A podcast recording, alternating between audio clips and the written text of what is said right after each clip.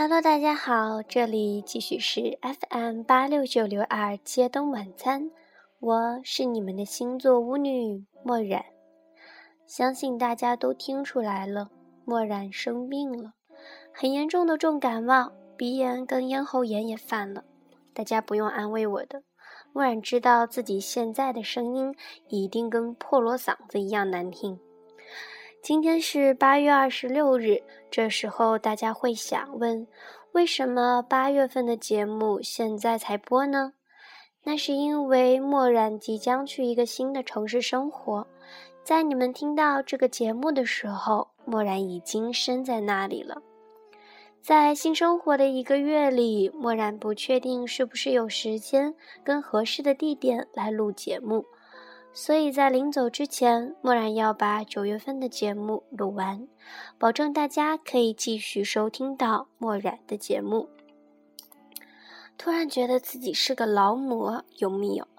其实早上起来的时候呢，声音根本发不了，吃了些含片，才稍微的入耳了一些，所以大家多多包涵。可能在这几天录的节目呢，都会使这个声音。还望大家能够谅解。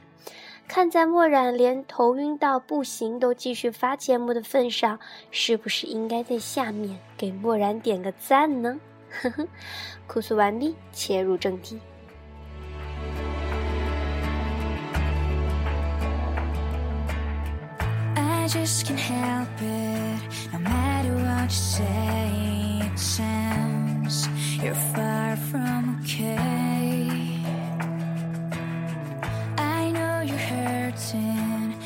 Just stop，let just say，say you try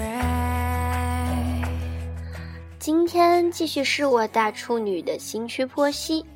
今天为大家带来的这个处女呢，是处女座最特立独行的一位。因为处女二呢，他们不会像一那样墨守成规，他们如谜一般，不会过于严肃，幽默感多多。他们如谜一般突出又迷人，简直一副丢弃了处女座外壳的样子了。那是不是他们就没有处女座的完美主义了呢？大错特错！这种谜底一般的外表丝毫不会减低他们苛求完美的想法。他们对自己的创意和审美尤其的自信。因此，他们对于自己的工作更是要求尽善尽美。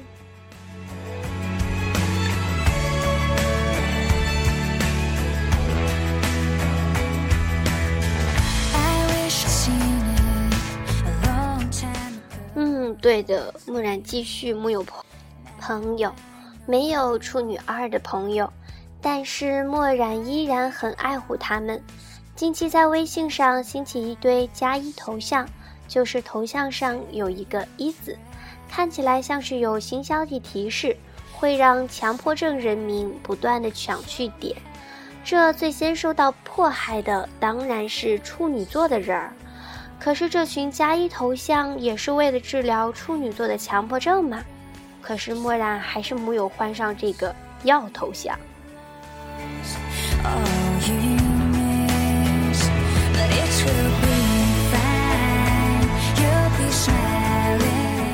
接下来是喜痛剖析，处女座二谜样的一周，出生于九月三日至九月十日，黄道宫的位置约在处女座九到十八度，代表的季节为夏末，元素为土，主宰行星为水星，象征符号为处女，理解事物的方式，感官思考。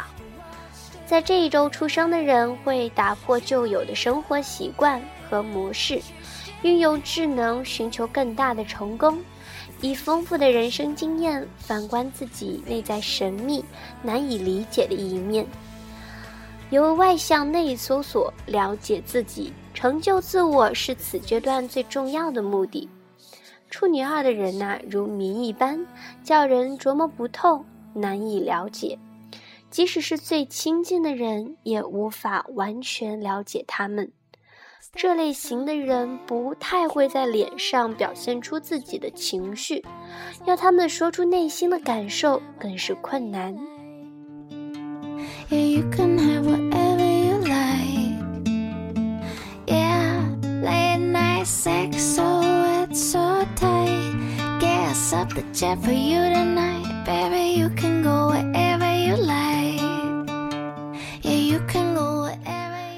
就出生的人的外表充满魅力，也十分迷人突出。但是你绝对料想不到，他们的防人之心其实是比较重的。当然了，他们更排斥别人去分析他们，也常常很明白地表明自己不喜欢谈论私人或家务事。他们之所以如此的怪异，并不是因为缺乏安全感，而是担心会自曝缺陷。丧失了吸引力，别人会因此不再亲近他们。他们也不太在乎别人的攻击，他们深信自己足以抵挡任何无聊的闲言闲语或恶意重伤。他们喜欢跟主动、外向、能凸显出他们深思熟虑和保守人格的优点人交往。事实上，对于朋友，很多的处女二都是心地善良、替人设想周到的好人。他们只是脸皮比较薄，不好意思给周遭的人添麻烦。若要叫他们向别人开口求救，可能比登天还难。他们认为自己的事情该自己承担，也深信该多做一些符合正义公理的好事儿。可说是道德感强烈、热心公益的好人好事代表啊！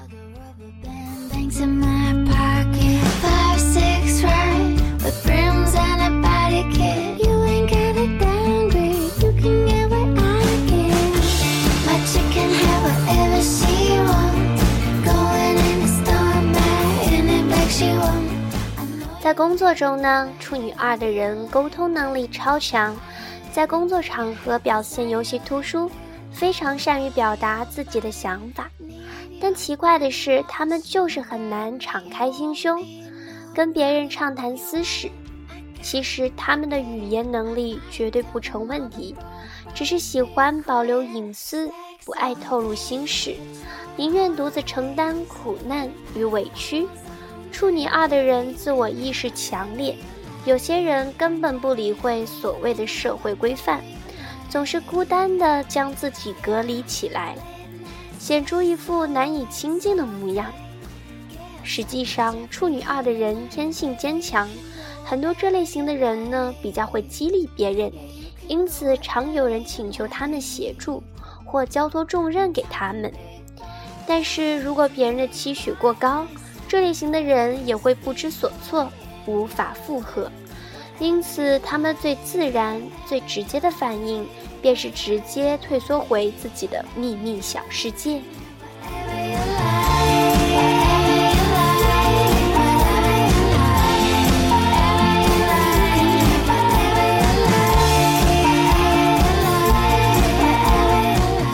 处女二的人眼光独到，鉴赏能力强。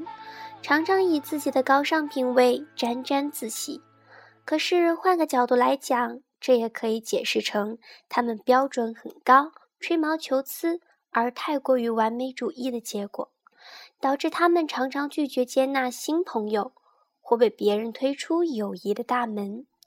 因此，他们的社交圈子很小。诚实又挑剔的个性，有时候把自己连同别人一起推入困境。这种执拗的脾气让他们随时紧绷神经，无法放松休息。一旦压力过大，身体马上出毛病。事实上，处女二的人生病的原因远比其他星座的人明显，主要是因为精神焦躁不安和压力所导致的。只听见这颗心的血声。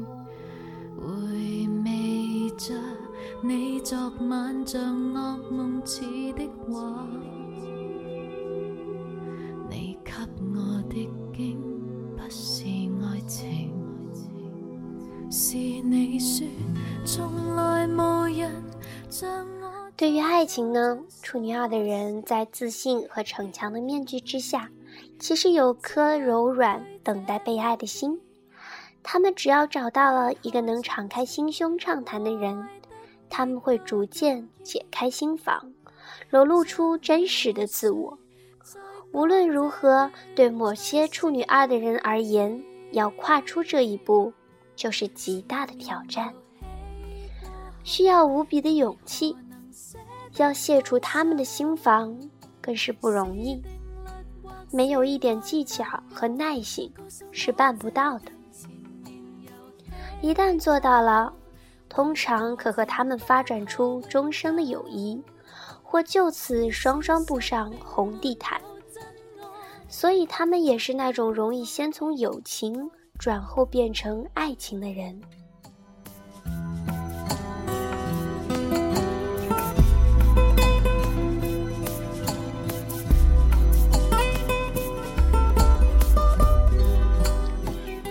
许多处女二呢，并不需要和别人共同生活，但是只要他们在家庭生活中享有足够的自由时间与空间。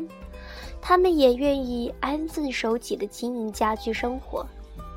这类型的人当父母时容易反应过度，喜欢支配儿女，所以要小心留意自己的脾气，不要管得太多。面对配偶时，他们无法容忍对方缺点的性格特质，也会面临着很多考验。奇怪的是，他们跟外人、同事。或其他家人互动时，又显得特别的宽宏大量。他们大概只有在外被逼得跟别人争得头破血流时，才能学会谅解、接纳与同情吧。是定律或是爱不够？告诉我这段情绵游戏过后，为何情不可永久？这个新区人的优点是品味高尚、实际理智、深思熟虑；缺点则是防御心重、反应过度、孤芳自赏。对于他们的贴心建议是：试着降低你的高标准，凡事多点弹性，学会容忍与接纳，敞开心房，接纳别人的友谊与关爱。留意自己老爱谴责别人和嫉恶如仇的个性，培养温和、仁慈、婉约的待人接物态度。别站在高高在上的位置批判社会，多参与群体活动，偶尔露出自己的缺点，天也不会塌下来。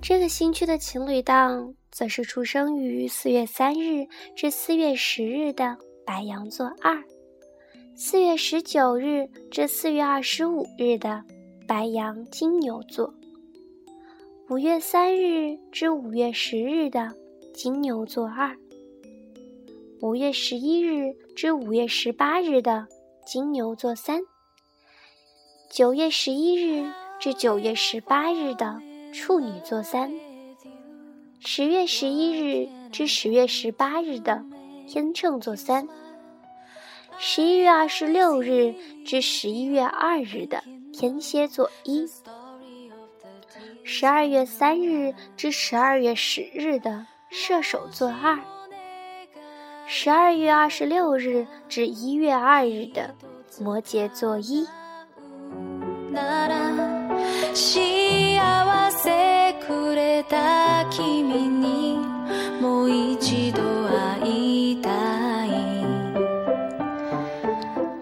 夫妻档则是四月十一日至四月十八日的白羊座三，五月二十五日至六月二日的双子座一，七月十九日至七月二十五日的巨蟹狮子座，八月二十六日至九月二日的处女座一，十月三日至十月十日的天秤座二。十月十九日至十月二十五日的天秤天蝎座，十一月三日至十月十日的天蝎座二，一月三十一日至二月七日的水瓶座二，二月八日至二月十五日的水瓶座三，三月三日至三月十日的双鱼座二。三月十一日至三月十八日的双鱼座三。